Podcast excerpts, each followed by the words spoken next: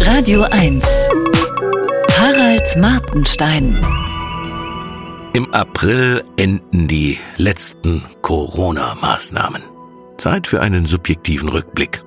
Am 14. August 2021 twitterte Karl Lauterbach, dass eine Minderheit der Gesellschaft eine nebenwirkungsfreie Impfung nicht will. Am 5. Oktober 2021 twitterte Karl Lauterbach, späte Impfnebenwirkungen gibt es nicht. Im Februar 2022 sagte Lauterbach bei Anne Will, die Impfung sei mehr oder weniger nebenwirkungsfrei. Ende 2021 sprach die Kabarettistin Lisa Fitz im SWR-Fernsehen von 5000 Impftoten in Europa. Ungefähr diese Zahl hatte die Europäische Arzneimittelagentur veröffentlicht. Es handelte sich dabei allerdings lediglich um Verdachtsfälle. Zwar gab es, wie bei SWR Wissen zu lesen war, 5000 Mal einen zeitlichen Zusammenhang zwischen Impfung und Todesfall, aber keinen Beweis, dass die Impfung tatsächlich einzige Todesursache war. Viele Verstorbene hätten Vorerkrankungen gehabt. Was mich wundert, im Falle von Corona wurde in der Statistik nie differenziert zwischen vorerkrankten Menschen, die mit und solchen, die wirklich an dem Virus gestorben waren.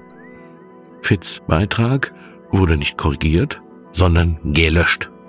Sie wurde als Schwurblerin gebrandmarkt und arbeitet nicht mehr für den SWR.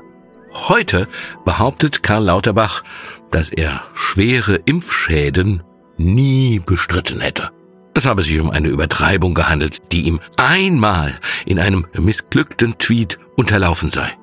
Hä? Einige der damals alternativlosen Maßnahmen seien aber wirklich übertrieben gewesen. Bekannte Schauspieler haben damals genau das zum Thema einiger Videos gemacht. Sie wurden beschimpft ohne Ende. Was Schwachsinn gewesen ist, so Lauterbach heute, sind diese Regeln draußen. Mit diesen Regeln wurden Demonstrationsverbote begründet und Leute eines Grundrechts beraubt. Unsere private Corona-Bilanz sieht so aus. Dreiköpfige Familie, beide Eltern dreimal geimpft, das Kind zweimal. Damit soll es dann aber gut sein. Nach der dritten Impfung hab ich's gekriegt und bin aufs Land gefahren, wo der Vorratsschrank gut gefüllt ist. Gut, dass es noch Privatautos gibt. Bei Pandemien ist der ÖPNV nicht ideal. Milder Verlauf. Die beiden anderen hatten es wohl nicht. Obwohl heute klar ist, dass die Impfungen Nebenwirkungen hatten, die manchmal sogar tödlich verlaufen, würde ich es heute wieder genauso machen. Es gab die Wahl zwischen zwei Risiken. Die Impfung war das kleinere. Ein Leben ohne Risiko gibt's halt nicht. Wir würden aber heute das Kind nicht nochmal impfen lassen. Das Virus war für Kinder nahezu ungefährlich. Es gab keinen Grund, ihnen das Impfrisiko ans Bein zu binden. So sehe ich das. Andere dürfen es gern anders sehen und werden trotzdem nicht beschimpft. Großes Ehrenwort. Ich verstehe ja, dass die Regierenden die Leute zur Impfung drängten. Sie war sinnvoll.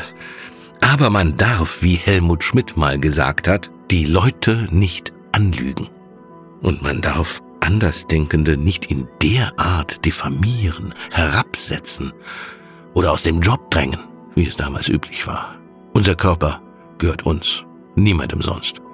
Wenn es eine Impfpflicht gegeben hätte, viele lechzten ja danach, dann wären Menschen vom deutschen Staat gegen ihren Willen zu einem körperlichen Eingriff genötigt worden, den einige von ihnen nicht überlebt hätten. Man könnte jetzt sagen, schwamm drüber. Fehler passieren. Es hätte schlimmer kommen können. Es war eine neue Situation und so weiter.